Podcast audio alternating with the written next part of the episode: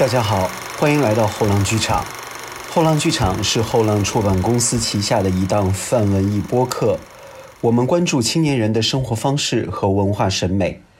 你可以在小宇宙、喜马拉雅、Podcast、网易云音乐等平台订阅收听我们的节目。每周二、周五，我们不见不散。我们这一次的后浪剧场呢，特别请到了啊、我非常欣赏的一位优秀的导演，就是王超导演，来到我们的后浪剧场来做客，跟我们来一起聊一下，呃，一些非常深刻难忘的，对于电影也好，对于呃一些回忆也好的一些故事。呃，之前呢，我们。呃，后浪电影和后浪剧场呢，曾经邀请过呃王朝导演和全民唱读一起合作了一次沙龙。我们也通过那次沙龙呢，跟王朝导演聊了很多关于回忆的一些故事。其实提到这个迷影成长史呢，在那个活动当中呢，王朝导演给我们分享了很多。呃，但是呢，我是觉得在呃。影迷的这个成长经历和阶段当中呢，受到的影响是很多的。比方说，王超导演曾经说过，诗歌对于自己的影响是非常大的。那在呃七十年代也好，八十年代也好，是那个时候中国诗歌。包括思想，包括电影，都是特别繁荣的一个时期。很想知道王超导演啊、当时从这个呃文学的角度来说，诗歌吸引你的最大的魅力是什么呢？从先从诗入手啊？对啊，哎，你这个受众是什么受众？这个后浪剧场的播客呢，是既有电影，也有戏剧，也有文学和诗歌，其实都有的。呃，我太好了。而且我是觉得，呃，在这些不同的受众。不同的这个主题当中，其实它的那种艺术的感觉其实是相通的。这边有一个 slogan 叫做“我们聊跟艺术有关的一切”。哦哦哦，所谓剧场就是一个像是一个社区一样，对对对啊大家在一块儿，对啊，我觉得特别好。嗯，主要是通过这个音频的形式跟大家交流。啊对，是的，哦，特别好。所以这个以后我就经常在这个渠道上聊聊。呃，你刚才讲的那个诗歌这个东西，其实是真的是我，其实我自己的朋友圈里面啊，我发现我这个做电影的倒真不如做文学的，嗯，而且诗歌很多。我我有一个群是有个群，呃，我可能中中国最好的一些诗人都在我这个群里面，真是这样的。陈东东啊，宋明啊，什么赵赵野啊，呃，这个这个南南啊啊这些诗人，我的北岛啊，像杨内啊，我都跟他们都是很熟，都是都是微信好友，就更不用说呃南京呢，就是又是老乡又是朋友啊，像韩东啊，包括于坚啊。前段时间我们还在这个这个先锋书店的一个活动中间和和和他们俩在一起。八十年代的时候，就是我还没有成为我，我是觉得可能是没有成为电影青年之前，可能是诗歌青年。对，呃因为那个时候对于文学来说，可能比电影的影响会更大。那时候又流行手抄本啊，或者是各种各样的一些，虽然在之前是一个特别疲乏的一个时期。最早的呃文学艺术的启蒙，我觉得是应该还是诗歌，哎、我还是诗歌，而且我诗歌最早也写，像初中的时候、高中的时候都还写。当然，最重要的正式的进入一个诗歌的这种写作啊，就是我待业的时候，在南京，你知道八八十年代也没有考上大学，然后那会儿待业，然后做了一些临时工，然后参加很多八十年代的文学诗社也很多。对，啊、我是觉得，然后又又又就经常去跟这些文学的诗友啊，然后就我记得我们在那个鼓楼广场啊，嗯嗯，大家交换的诗歌，像交换什么，就就当时好像交换什么秘密的一些一些文件一样的。呃，几棵树之间拉一个铁丝绳儿，然后就就把诗挂在那儿，然后大家在议论。那八十年代的南京，那真是个文学的文学的城市。对，就是其实是八十年代那样一种文学的自由，包括那一种人性的这一种开放，包括整个的这个观点观念的开放，其实是呃对于我今后的作为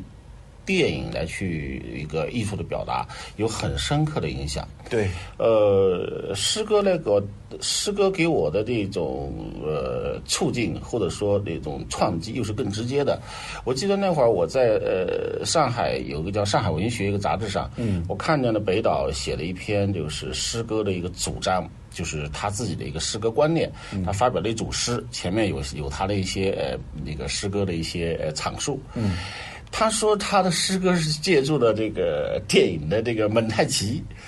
也果然，你看北岛的诗歌，它都通过词跟词之间的串击，意象跟意象之间的那一种串击，嗯，勾连啊，来去，这就跟那个蒙太奇的那种那种感觉是一样方式一样的啊，这种。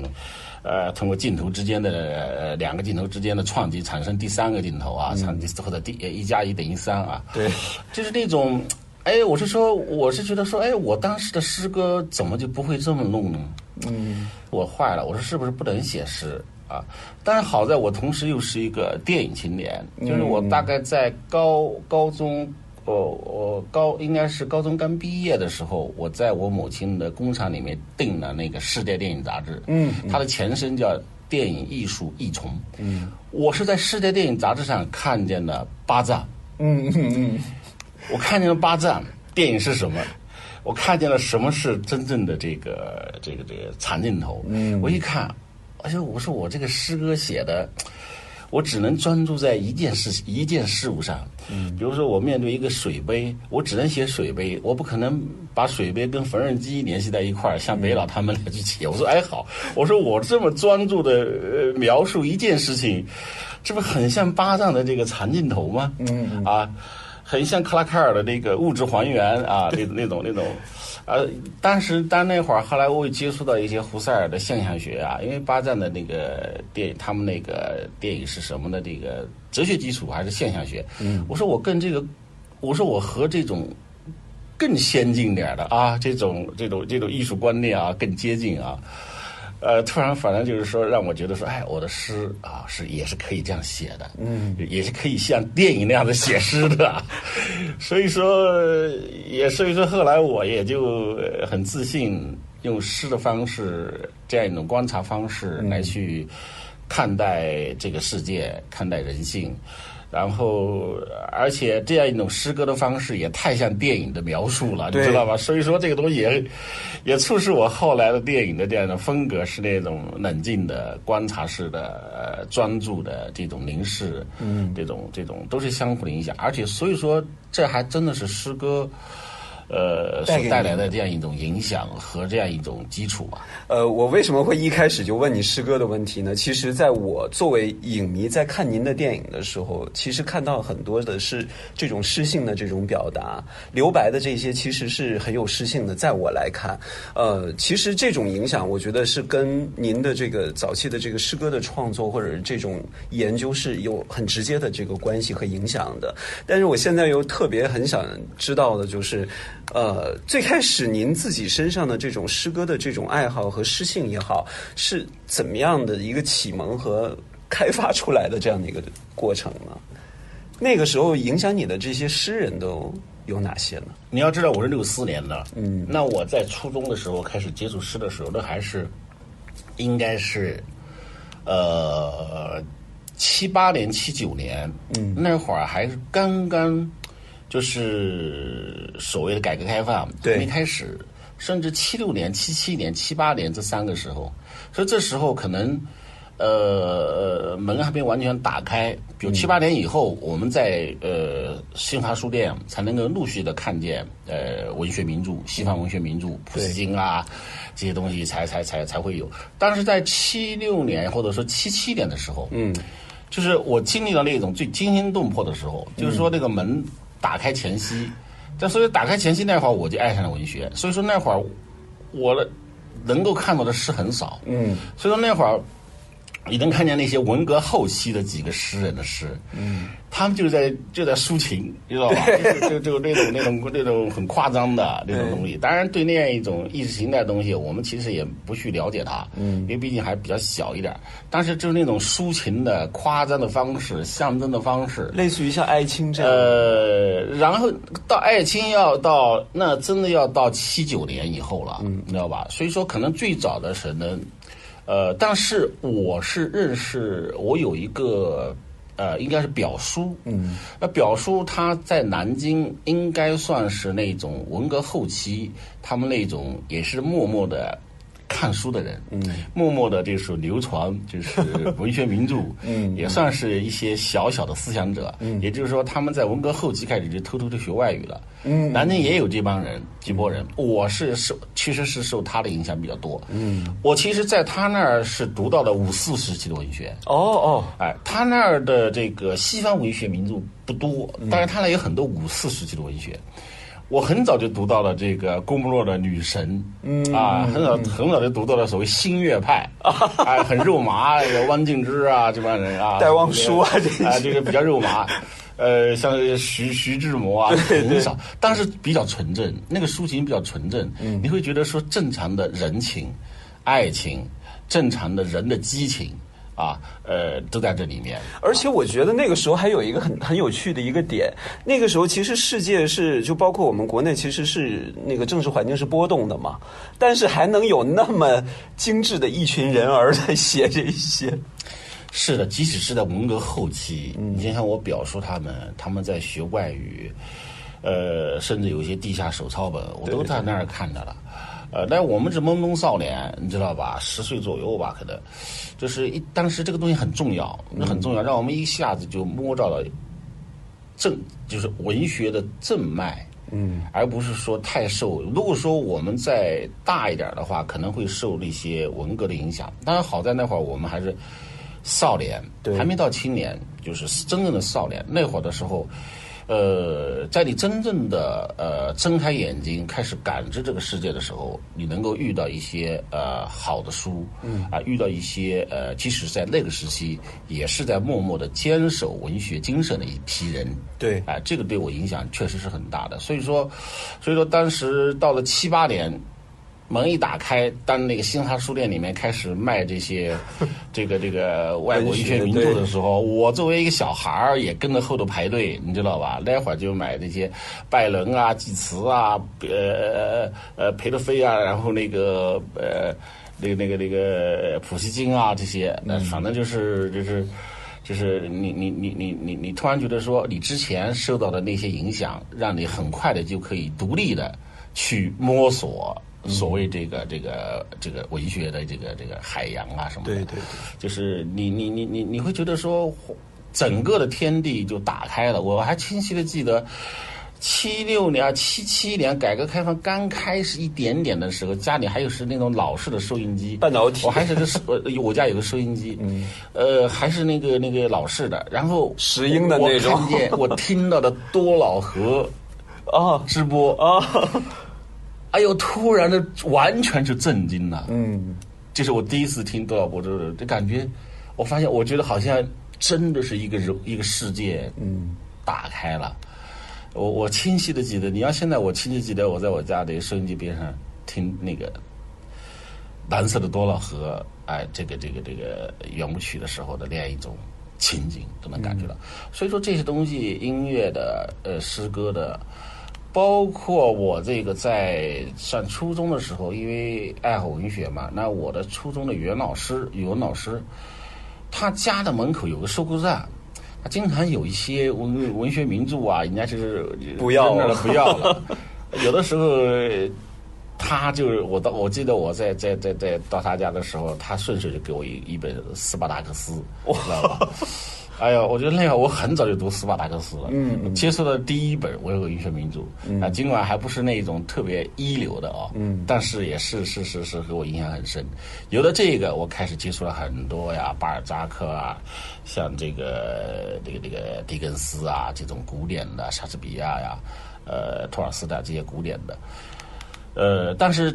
我真正的呃文学之呃爱好之路还是诗歌方面，因为对诗呃你你你你你读多了以后，你觉得开始写，对，开始写，呃写的尽管不多，但是这个东西是能够这个写作本身也是能够推动你去去去去思考，更更加的去玩文学的这个更深层次的东西，去去去感知一些东西。嗯，我很想知道您在报章上面发表的第一首诗。还有印象吗？诗我没有发表过，诗我没有发表过。我是你这么爱诗，你就竟然没有？因为因为你要知道，我那会儿你要真的知道我我我初我初中的时候就是同时是个电影电影少年了。你要知道，我那会儿爱好诗歌的同时，我那会儿还有一个爱好就是收集电影连环画。啊你要知道，八十年代那会儿上一部外国电影，然后就出一本电影连环画。对所谓电影连环画，相当于现在的把电影剧照，把它给编织成一个故事，对非常好。所以说我那会儿大量的收集电影连环画，也就是说那会儿我同时是个电影青年。我我电影少年，我那会儿就就讲我到底是写诗还是做 是做电影做电影那会儿的梦想啊。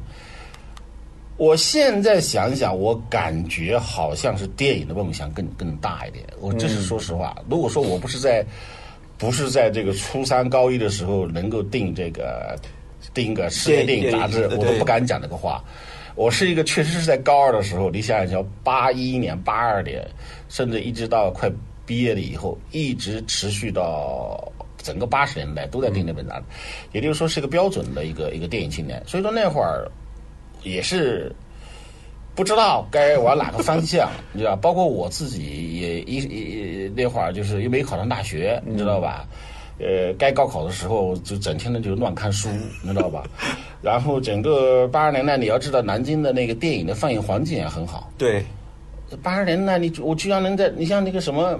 德克萨斯州的巴黎，对，呃，最后一班地铁，对对对啊，我居然是在南京电影院看的，我一看就看三遍，知道吧？像那个那个莉莉马莲，法斯宾的莉莉马莲，对居然在八十年代在南京电影院放啊！对我一真的一看看上面啊，包括台诗啊，那时候都是经典国配嘛。呃对呀、那这这这个太好了，所以说那会儿完全就是。你在你八十年代在南京，而且南京的这个电影的这个放映的状况也特别好啊，像别的小城市还没有这个机对是的会啊。包括呃米菲斯特啊，像这种比较偏一点的，还有一些比较比较比较偏一点的，就是在在那会儿经常放一些资料片，对就是一些文学名著改编的电影。而且那个时候的国内的电影的环境是很特别的，它还有二轮嘛，对它那个那个场次还有通宵嘛，我其实是什么呢？就是我到其实是当我拍了第二个电影以后，我那会儿哪一年了？哎呀，是日日夜夜吗我？拍完《日日夜夜》以后，可能是零零五年的时候，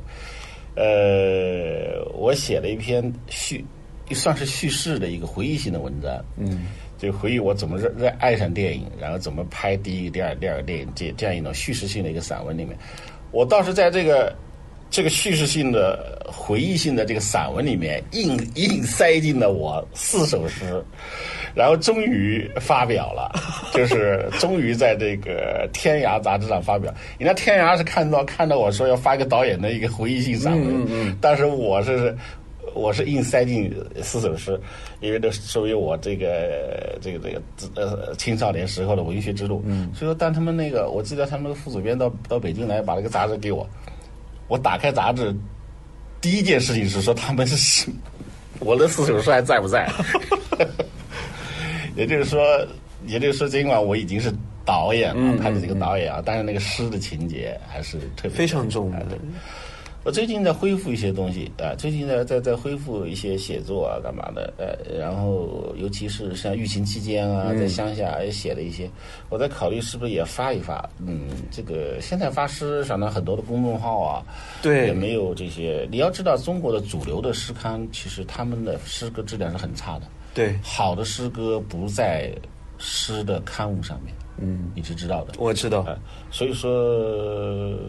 我有很多诗歌的这些这些朋友啊，我就觉得很有意思。嗯，就是任何一种艺术形式，它所追求的最终的境界是诗的境界。是的，诗不见得非要用语言文字写。像我们拍电影的时候，所谓拍电影，那最最好的时刻是诗意的那那那那一瞬间。这也是特别难排的。哎，不管是做舞蹈的、做音乐的、做戏剧的，最最好的那个，大家最在等待，或者说期待，或者说你诱发的那个最好的瞬间，都是诗的时刻。对，对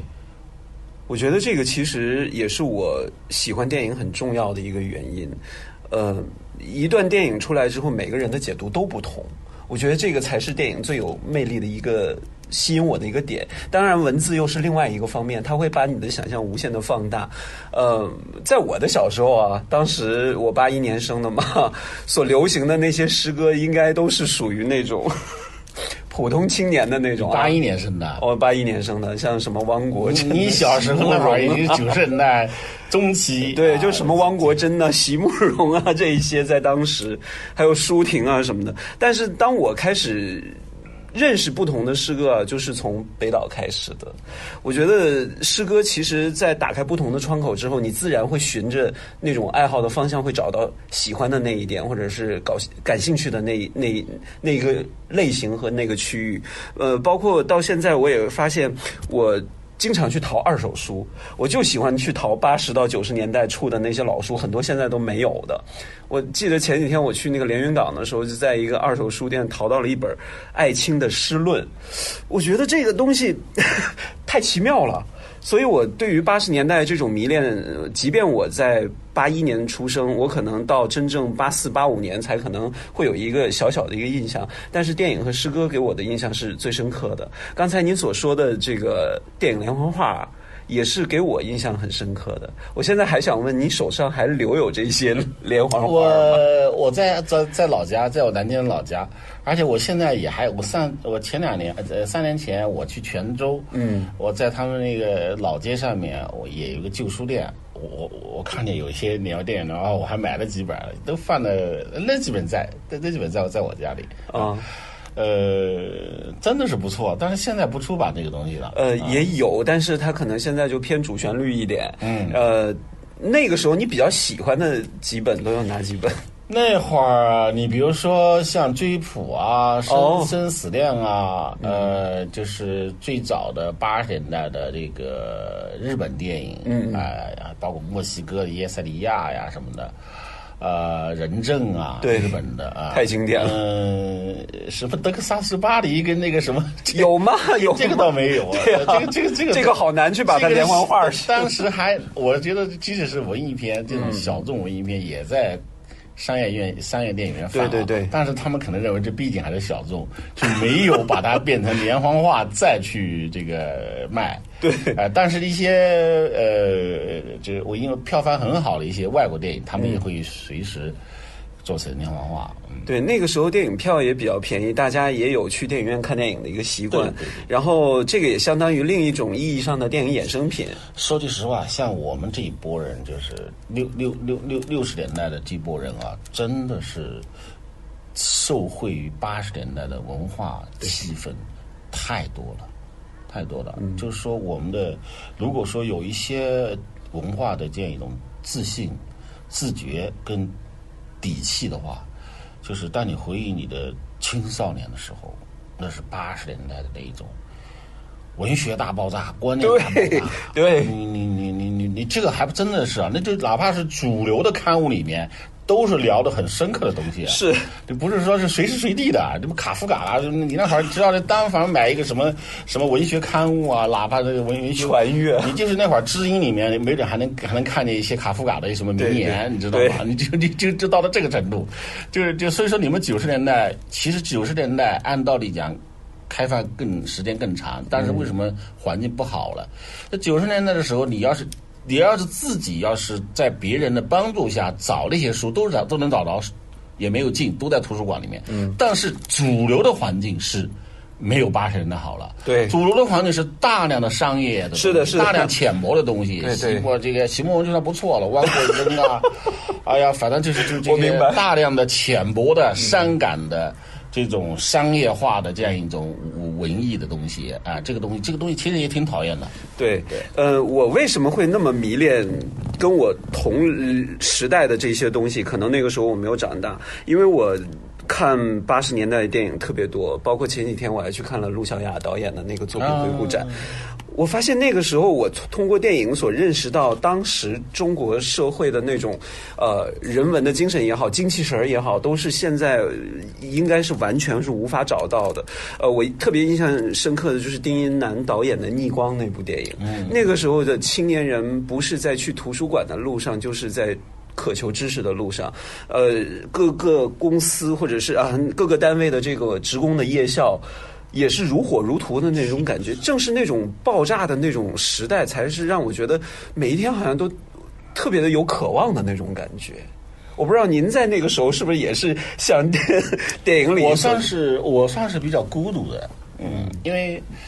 因为那会儿你没有呃，你没有及时的，就是高中毕业了以后就就考上大学嘛，然后你又是作为一个文学青年在工厂里面。所以说呢，比较孤独啊。尽管大的主流的趋势是这样的了，但是工厂里面毕竟读书人还不多。毕竟这个也不是个大众。你又不是在大学校园里面，你讲的那些气氛，在大学校园里面更加充分。我们看见了很多诗人啊，包括作家，他们一回忆起来都意气风发的，就是就是也是也是因为他们当时八十年代在校园里面。对，当然我是不一样，我是不一样，我完全是孤独的文学之旅。呃，这个硅谷的文学治理，现在想想对我也有好处。呃，是我始终一直保持一个个人的立场，啊，因为小时候我身体也不好，然后老是吐血，一直到呃，一直到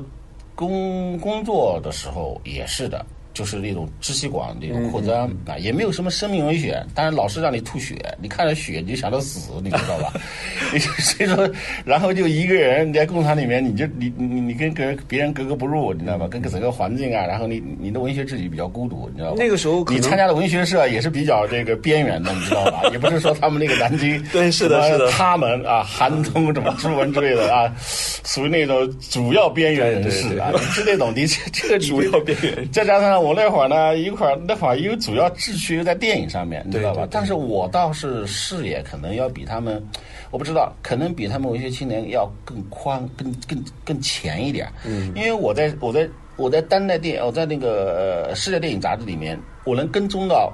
更前沿的、更艺术前沿的东西，是的，更艺术前沿。因为诗你总要慢个二三十年，甚至慢五十年，你你你你你都还是现代主义，你知道吗？对，是。但是电影就是去年的事儿，对。然后这边紧接着就有动态。对，对不对？前两年的事儿是吧？就就一个反弹啊。这个里面尽管你要知道，那那那不是商业电影杂志啊，那全是艺术电影杂志啊。八八十年代的那个商业电影杂志是那会正好电影，正好是在回顾大师阶段。对对对，就回顾六七十年代的大师阶段。嗯。而那会儿中国文学，中国文学在讲现代文学的时候，都不是讲。这个二十世纪六七十年代，嗯，当当代文学在八十年代介绍外国文学的时候，西方当代文学是一个缺失部分，他们只是介绍西方现代文学，比如说卡夫卡那那那波，嗯，这这这这最多呃最多一些呃这个这个这个呃。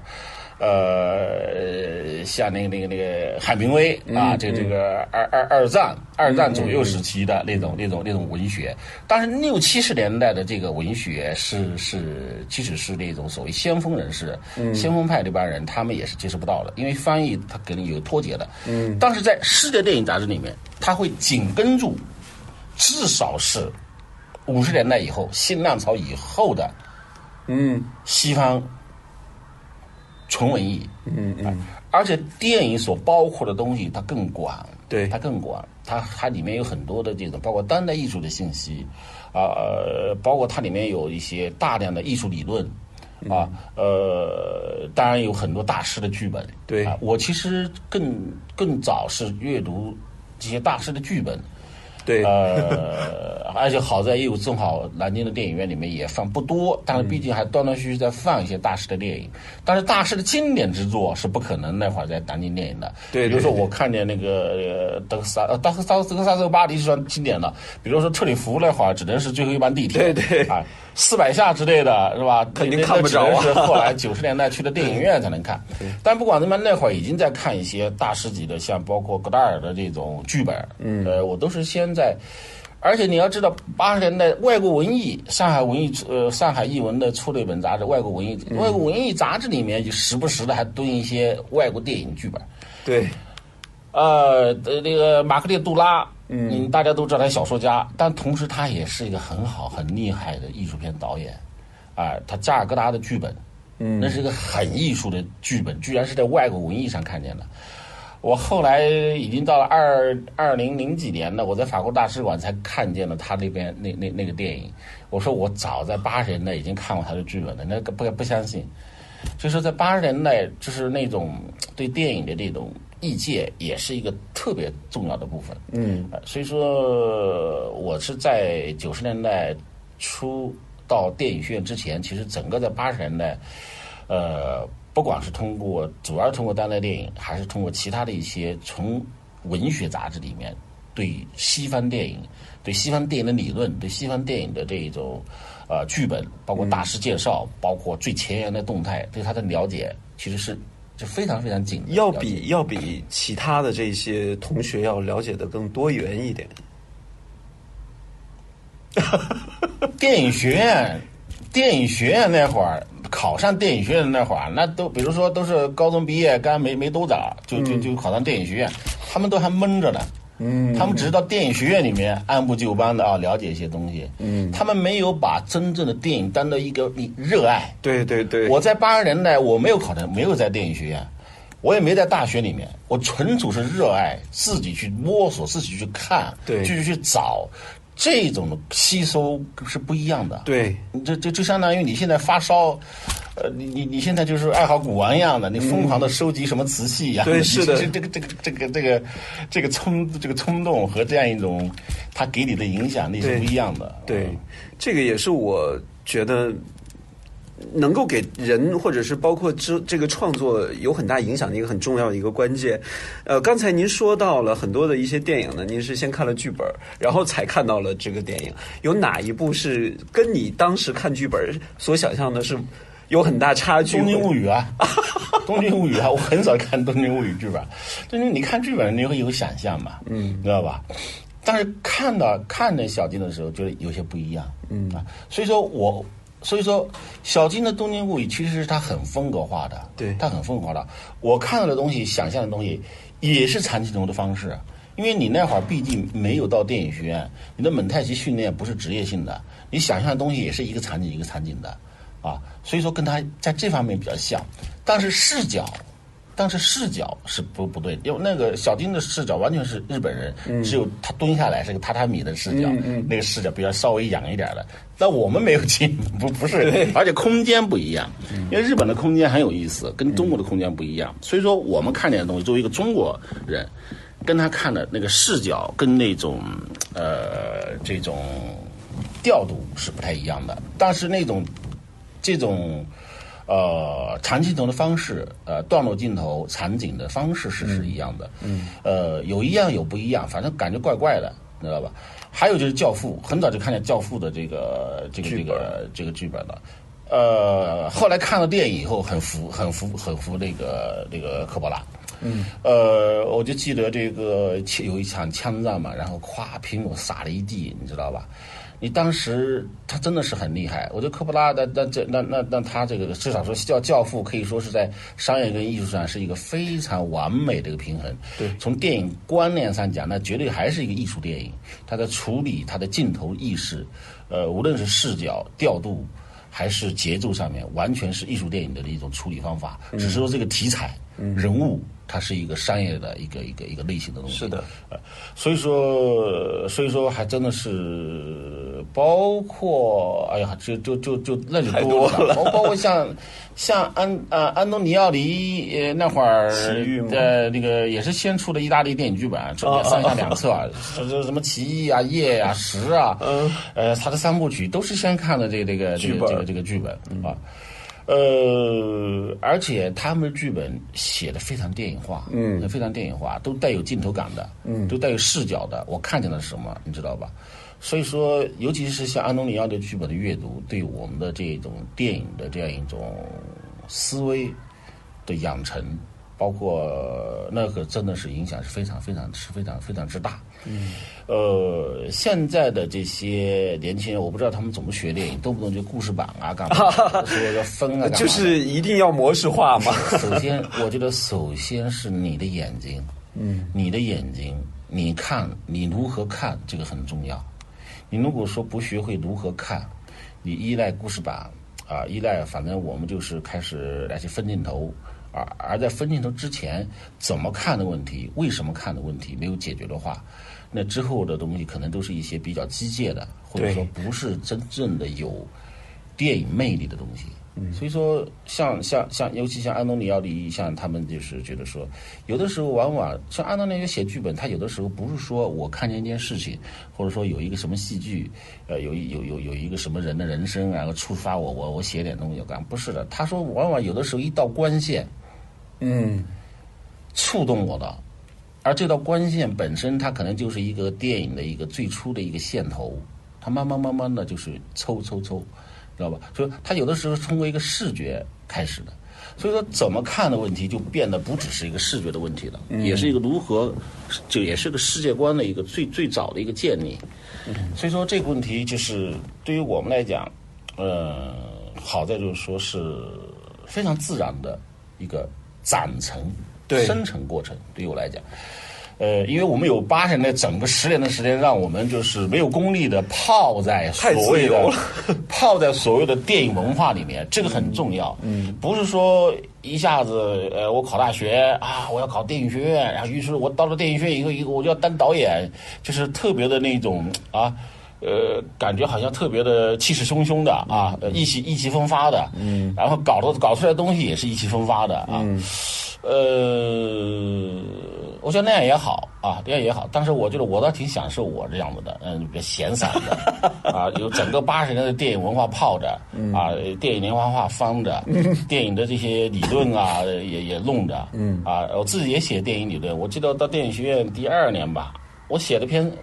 我写了一篇呃，写大卫林奇的《心中狂野》，一万字，写大卫林奇《心中狂野》，在当代电影上发了。我现在发现，像我老婆他们现在博士啊，嗯，都好像要发 C 刊，C 刊，这很重要。那博士 C 刊是是你发两几篇 C 刊能够评评你副教授。对对对。我一想，随便写了一个东西，我的 C 刊。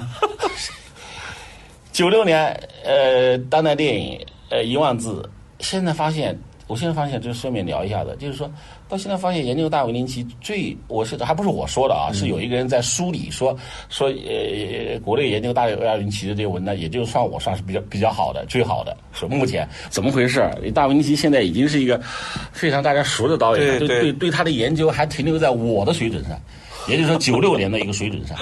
我讲的意思就是说，也我但是你要知道，那会儿也是八十年代的电影文化的熏陶，才让我让我一出手，我能够写出一万字的。一个学术论文啊，咱不是随便讲讲，随便就随便写点观感的。现在的影评或者现在的电影的一些一些一些论文，都是观感，你知道吧？都是网文观感，那不是那是两两回事的东西。我的认为用用后现代理论，后现代的理论，用那种类型化的杂糅，用那种拉康的呃那个镜像镜像学来去整整体的分析，包括它的这个声音啊、呃镜头啊这些，包括尤其它的叙事的这种特征啊。所以，当然这些东西也确实是因为八十年代整个几乎有十年的时间，你沉浸在一个电影文化里，对，沉浸在一个电影的理论的一个一个一个一个熏陶里面，你才能够去，去去去去去随时的能做到这一点。嗯，那您当时怎么看八十年代的国产电影的这样的一个状况？因为跟您一直聊，您聊的都是八十年代，我我看我看我看，对对，你这个讲的。八二年代，你要知道第五代刚刚出现了，对，那会儿他们叫探索电影，嗯。你要知道，南京有一家延安延安电影院，嗯，然后延安电影院特意叫延安艺术电影院。你说，你说南京就可以定个位了，多牛！他专门放艺术电影，就相当于现在电影资料馆。电影，但是那但那可是一家商业院线啊，嗯，人家就可以索性就改成延安艺术电影院，专门放一些艺术电影。当然也不是专门放啊，就是说他着重的 有的话就会放。在他那儿可能看得更全，你知道吧？比如发行拷贝少的一些一些，对对，他在那儿也能看见。我记得我看见的像《黄土地》啊，像那个《孩子王》啊，都是在那个电影院看的。啊，呃，包括海滩啊这些东西。哇，这也太都是都都都是在都是在南京看的。那南京除非除了那个，那基本上第五代呀什么那吧，呃，包括第四代第四代拍的电影，其实都都是很好，都是很好。现在想想，第四代他们的成就其实挺大的。对，呃，好像光芒是被这个第五代就是一一个一个一个遮住了啊。但是真正的，你现在想想，倒过来想想，呃，第四代的那些导演的东西更扎实，是的，更扎实，是的，更深入，更深入，而不而不是更依赖题材，也不依赖某种形式，对吧？呃，那待会儿，但是第四代那些东西，那在电影院里面就经常更经常放的，那个呃吴贻弓啊，像你说的那些，哎，都都都都很多，呃黄建中啊这些，对对对，都都那都是那都是我们日常了。对那那我我刚才讲那个电影，对我来讲是一个比较欢喜欢喜鼓舞的啊，就是啊有这样的电影啊。但你要说那些电影，那些电影那是日常了，对对随时的放，日？常对对对你知道八十年代这呃商商业商业商业片倒没怎么看，像这种你说的这种第四代的这些东西，经常的有，嗯不是他出来一个就是他出来一个，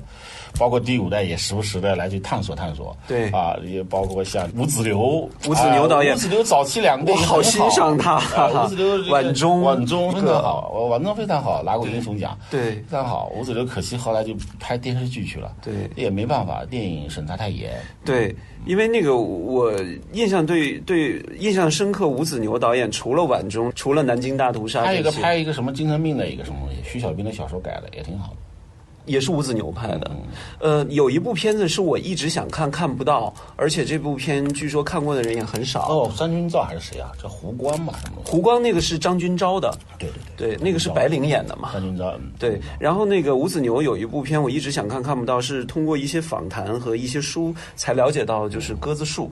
啊，对，他是讲越战的一段我也经看到，对，那个，那个好像是内部内部放了一下，然后对对对就进了。，其实那个时候有很多的一些这种电影表达这些风格，到现在来看，我觉得都太时髦了，太好看了。你就包括黄呃黄建新早期的那些黑炮事件，你要知道那些东西可是制片厂出来的呀。对对，还是体制内的，体制内的主流电影制片厂出来的东西啊，你就想想吧，你就通过这个来想象。你先不要想象说那儿能放了一些什么文德斯的电影，你就这样子想想，这种电影都是当时西影厂、俄影厂、上影厂，比如小街啊什么这，对杨延也是当时探索风格很很很出出出。呃，很很出彩的一个导演，对对对，呃，就别说那些第五代了，第五代我们现在好像还都还知道，啊对就那是几个人，但其实第四代那些真正的才构成了八十年代的所谓电影的这种最最好的部分。对嗯因为在那个看那些电影的时候，我不光是觉得文学性、艺术性这些都是齐备的，包括视觉语言这一些方面，其实现在看都是都现在都能够，我觉得能够时能能够经得住时间。对，嗯所以我是觉得八十年代的每一次让我回忆起来，或者是我再去研究那个时候的影人、那个时候的电影，包括那个时候所诞生的不同类型的这种影片来说，都是让我充满了热情的。我觉得这种热情也是现在电影我前阵子还在那个网络电视上看那个《乡音三部曲》，啊，也很好的，很好的。对，还有一个导演野山啊这些都非常好哦，野山我是前一段时间去那个百子湾又看了一遍大银幕，对，还有一个就是当时我因为我也比较有关注这个那个现代文学的那一些嘛，就发现文学改编之前也是会被很多的一些媒体也好，或者是一些杂志也好拿来当成一个探讨的话题，就让大家来推荐你认为好的这些文学改编的作品。其实可能很多人都会把这个国外的一些文学名著或者是一些电影当成一个主体。我发现，其实，在八十年代拍了一系列。让我现在来看都觉得很棒、很有趣的一些电影，几乎已经不被人知道了。你像林子峰导演就把《骆驼祥子》啊什么狂狂啊，对，《死水微澜》对呃，那个金秋呃，那个那个那个是谢铁骊导演的《金秋桂花池》，然后他还拍了那个《边城》嘛。对，其实这那个时候的文学电影，其实也是比现在要高级好多的。那会儿的这些大众电影、那些主流的电影杂志里面，大量谈的都是这些电影。对对因为商业片也也不也形成不了有质量的影评嘛。对就往往是这样一种主流的，说白了就是主流艺术文艺片。对是的啊，主流文艺片，而且有都是有很多现实情怀的主流文艺片，占据了主要的一个电影的这个部分。嗯，特别好。这其实可能也是像我这种八十年代以呃老电影的这些爱好者，可能呃出这个初有的这个印象的一个形成吧。所以现在我也会你去提到这个东西，我觉得我觉得特别好。像你这个年龄能这么去去对那个年代的电影感兴趣，而且我觉得非常有这个有心得，我觉得特别特别的好。这样的让我重新就是重新想起一件事情啊，就是就是所谓对自己的这个，我因为我们一讲起电影的传统，啊，我们都觉得说好像啊，就是西方电影。我在法国，人家采访我，首先人家就说：“哎，你受西方，你受你最喜欢西方？我们法国哪个导演？就就 就期待着我说说那个什么特吕 或者说那个那个布列松的。那确实，但是这些导演说句实话，那是我到电影学院才看见的，是到到电影学院之后才影响我的。电影学院之前呢，你知道吗？电影学院之前，你知道吧？但是那会儿我确实也很崇拜那个 温德斯的那个啊，明白。对，但是那个温德斯对我来讲，不仅仅只是一部电影而已啊，你知道吧？它还不是你的艺术的日常啊，你知道吧？而真的一个电影的一个传统来讲，确实是在八十年代整个第四代所所所建立起来的那种建立电影传统，是一个非常好的一个我呃一个一个电影的文化资源，嗯，呃一个电影传统，值得去好好的挖掘和继承。包括退回到第三代，包括我们在在我们回到这个民国时期的对对其实是《马路天使》对我影响也很大。马路天使、《马啊路，天使》嗯，这赵丹演，赵丹跟周璇演的。对，哎呦，我就觉得就是提到提到意大利现实主义，你知道是不是？那我一想，这三十年代的中国已经呈现出那种味道了。你知道吧？而且它更活泼，它还不只是一种现实，它现实的、歌舞的、对表现的，这在一块儿，你知道吧？它活泼泼的，它也不是不提任何主义，也不提任何标签，他就这么来了。对，是是是，我觉得真的是是是是是，我他就不说什么后面的那个叫什么的小城之春的啊哪怕飞牧的哪怕是这种这这这这种电影，你看马马路天使，你知道吧？叫乌鸦与麻雀，嗯，那那种现实主义的东西，你知道都已经呈现了，你知道吗？所以对自己的中国的电影传统里面这种很有价值的部分，一定要深入进去，一定要深入进去。电影不只是说西方电影做出的贡献，对。我觉得中国的电呃几代导演都都做出了很好的贡献。而且现在再回望三十年代，很多一些电影创作的这种思思潮啊，或者是那些手法，其实要比现在还要时髦的。因为我大荧幕，虽然我之前看过很多次，这个去年的时候又在电影资料馆大荧幕重看了一下《大陆》。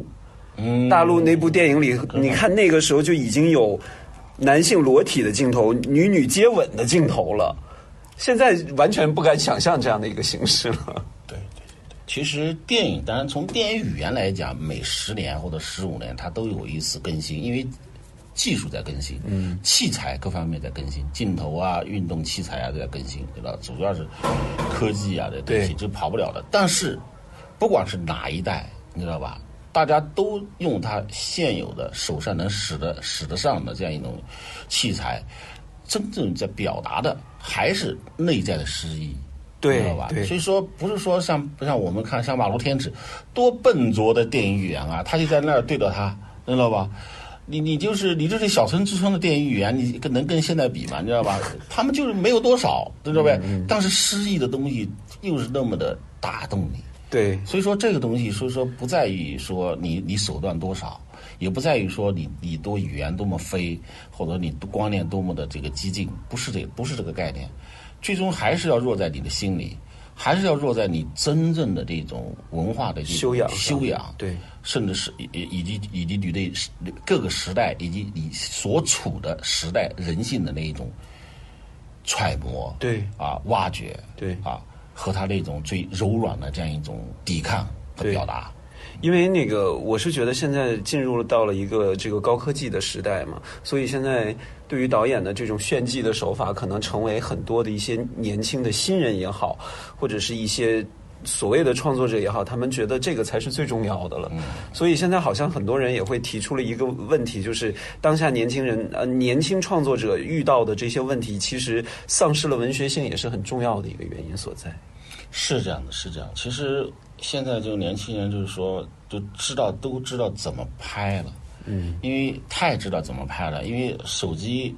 你随时就能够拍，嗯，然后那么多大量的 DV 啊，那么多这个，而且你还能够随时的跟人交流，你还能随时发表。所以说，怎么拍这件事情，已经已经已经是一个难不倒任何人的，你知道吧？但是，也就是因为太容易上手拍了，太知道怎么拍了，反而造成了一种障碍，也就是说，造成了一种对你拍什么的障障障碍。嗯，你表达什么东西的障碍，往往都是你还没想清楚的时候，因为你上手快，来的容易，你咵的下去表达了。那种急于表达和那种因为媒体包括网络所形成的那样一种激活的机会，让你不停的在表达。你要知道，你吸收多少啊？你没有吸收多少，你没有沉淀多少，然后这个时代也好，还是说你的心情也好，不断的要说要表达，要表达，要发表，要发表，你会空的，你会迷失的，你会慢慢的觉得你不知道在干嘛了，你知道吧？所以说这是个问题。所以说，呃，就现在年轻人，我认为就是还是一个要真正的要想清楚自己要要拍什么东西，自己拍什么。这个问题就不只是说一个摄影机告诉你的，对是玩摄影机是好很好玩的，嗯镜头的电影语言也不难，很很很很好玩的，不不是不不是难事情。最终呢，是你表达什么这个东西，你表达出来的这个东西对于你的意义，啊，对于这个时代人性的意义啊，这个是最重要的。是的，我觉得这个这个东西，如果说解决不好的话，你不断的就是拍，不断的就是去去去发表，会抽空自己的，不是一个好的方式。诉求好像已经成为现在成为电影电影成为诉求的一个很重要的一个出口了。那在当下的这些年轻导演当中，有没有您觉得很很有自自己的特色，或者是很不错的这样的一种展示的？有有有有有，就第六代之后，就是更年轻一些的八零后，我不知道现在有些年轻人是不是九零后啊？你像那个。呃，这个这个这个这个拍什么？呃，我上次跟你聊的张大张大张大磊啊，张大对磊不错的，张大磊第一个电影不错，相当好。呃，八月对对，你像我最近还看了一个片子叫《小伟》，啊，呃，皇子，哎，我觉得他也是不错的。你看他自己的事儿，自己那么的这个自己父亲的这种离开，然后回顾离开的这个点点滴滴，那个拍他的拍摄方法啊，都非常的诚实，非常的诚实，而且也很有电影性。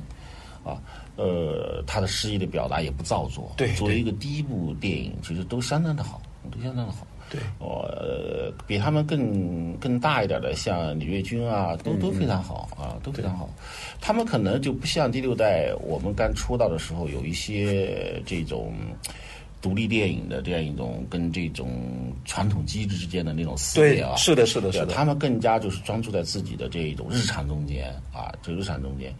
呃，但是挺好的。就是因为电影这个东西不在于说你就是呃触及到多有力的东西，你多有力量，你你你或者说多多尖锐，你你你要是能够扎扎实实的在你眼皮底下，你的自己的生活的一点缝隙，你非常诚实、非常深入的扎进去了，渗透进去了，那表达出来的东西一样是很好的东西。是的，东京物语有什么呢？东京物语就是一对一一一一对一对老夫妇老夫去妇吗？去东京拜访他他他他的一对来去吗，对对吧？他成为了经典。所以说这个东西还是要看沉静下来，沉静下来啊，沉静下来，真正来去想清楚你表达的东西。这个东西不是说那么的迅速的拍出来就是一个电影，而是说你真正在内心里面消化了多少，这是最重要的。嗯对，其实电影它不是一件商品，其实更多的是内心有温度的这个表达嘛。相信通过今天这个播客的节目呢，呃，很多朋友对于王超导演在之前的这些电影创作当中的一些感悟呢，会有一些启发。呃，马上王超导演就会到我们的后浪电影学院来呃做大师班的课程，大家一定要多多关注，一定要来现场来跟王超导演来做一个近距离的这种沟通和分享。我也特别期待，嗯啊，大家这个线上和线下还是不一样，对对对，更有对象感对嘛。对对对对，好嘞，那我们今天的这一期后浪剧场的节目就到这里，谢谢王超导演，谢谢谢谢谢谢大家。谢谢大家。喜欢的朋友欢迎点赞转发，也欢迎在评论区留下你宝贵的想法和建议。下期节目我们再见。